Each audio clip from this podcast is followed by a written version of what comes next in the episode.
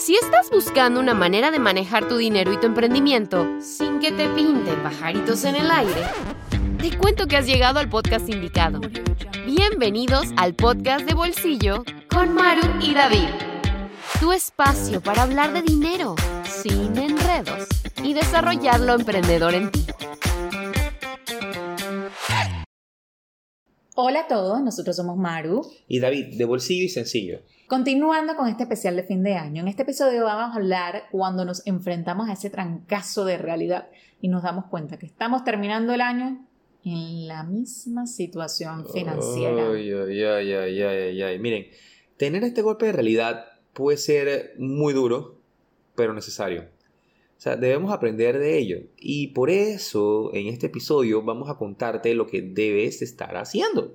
Tal cual. Y en definitiva es duro sentir que estamos cerrando el año y seguimos igual o a veces, en algunas ocasiones, hasta peor, con tus finanzas de cómo tú comenzaste el año, ¿verdad? Eh, a veces con las mismas deudas o con más deudas, sin haber podido hacer ese ahorro que querías, sin haber podido hacer ese viaje, sin haber podido comenzar a hacer esa inversión, hacer el abono inicial de tu casa, etc. Y yo sé que es frustrante, súper frustrante, porque en algún momento también me tocó pasar por allí, no solo con temas de dinero, sino también con otras metas, por ejemplo.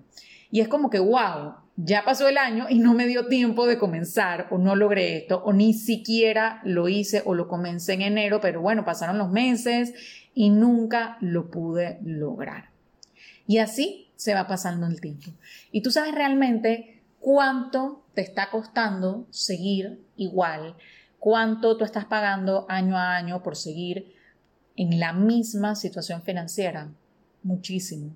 Te está costando que si las deudas que sigues acumulando, cada vez que sucede un imprevisto y tú no tienes el ahorro, no tienes tu fondo de emergencia, te está costando los miles de dólares que estás pagando en intereses por pues pagar esas deudas de las cuales todavía no has salido o sigues acumulando, te cuesta tener que proponer esas experiencias, esos viajes, esas vacaciones que quieres hacer en familia, porque ahora no hay dinero para eso, el otro año, el otro año, el otro año y ese otro año parece que nunca llega, ¿verdad?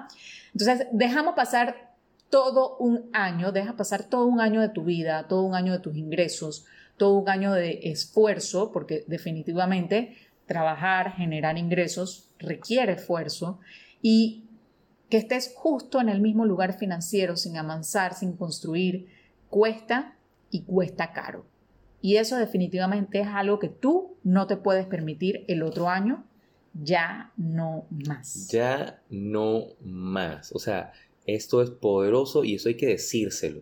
O sea, y por eso es que hoy acá, mira, te compartimos acciones concretas, o sea, que tienes que poner en práctica hoy hoy, o sea, para que en este 2023 sí logres tener los resultados financieros que estás buscando. Lo primero, tienes que planificar, ¿sí? O sea, ¿qué tú quieres lograr el otro año? ¿Qué tiene que pasar para que lo puedas lograr? O sea, tienes que definir tus metas, o sea, incluirlas entonces en el plan financiero. O sea, para planificar tus finanzas, tienes que tomar en cuenta cuál es tu situación, qué tú quieres lograr y cuáles son tus prioridades. ¿Ah? no solamente es hacer la lista, porque te estoy viendo, de hacer las cosas que tienes que pagar y ya, eh, sino también incluir tus objetivos financieros, o sea, que tú quieras lograr y definir las acciones y compromisos concretos para lograr esto que te estás proponiendo. Y sí es cierto, es súper importante planificar y comenzar a planificar, pero no lo es todo tienes que tomar acción. Y esto es lo segundo que debes hacer.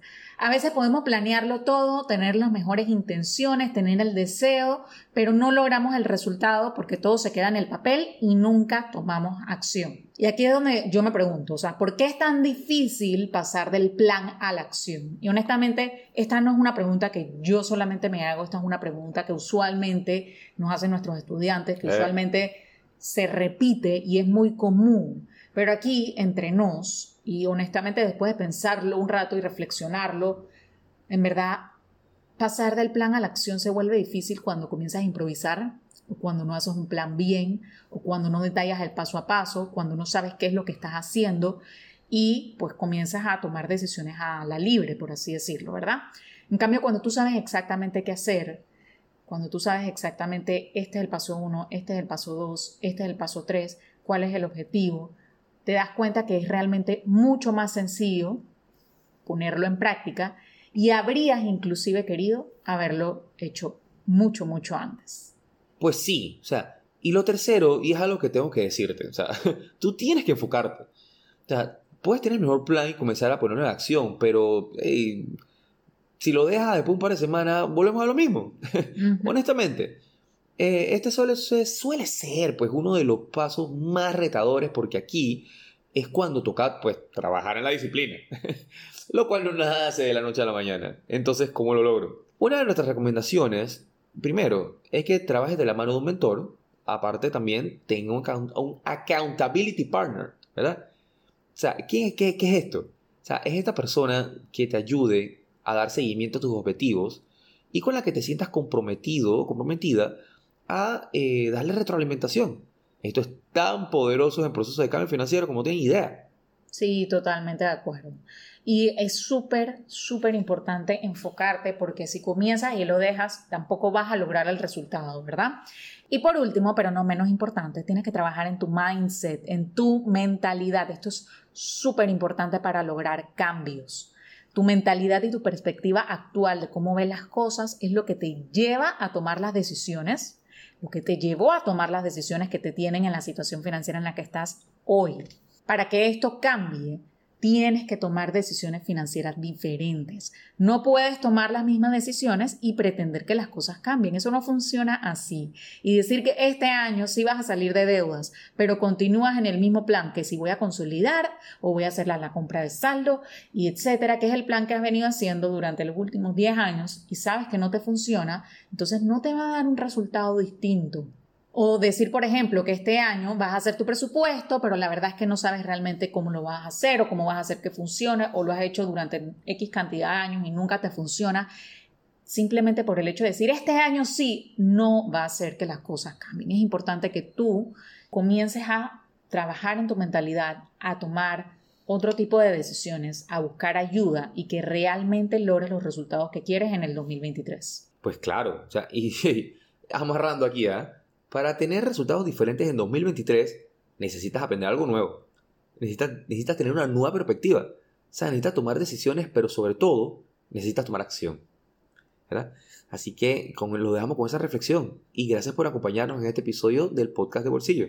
Un fuerte abrazo a todos. Nos vemos en el próximo episodio. Esto fue el podcast de Bolsillo con Maru y David.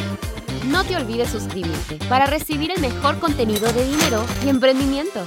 Búscanos en Instagram como Bolsillo y Sencillo. Nos vemos en la próxima.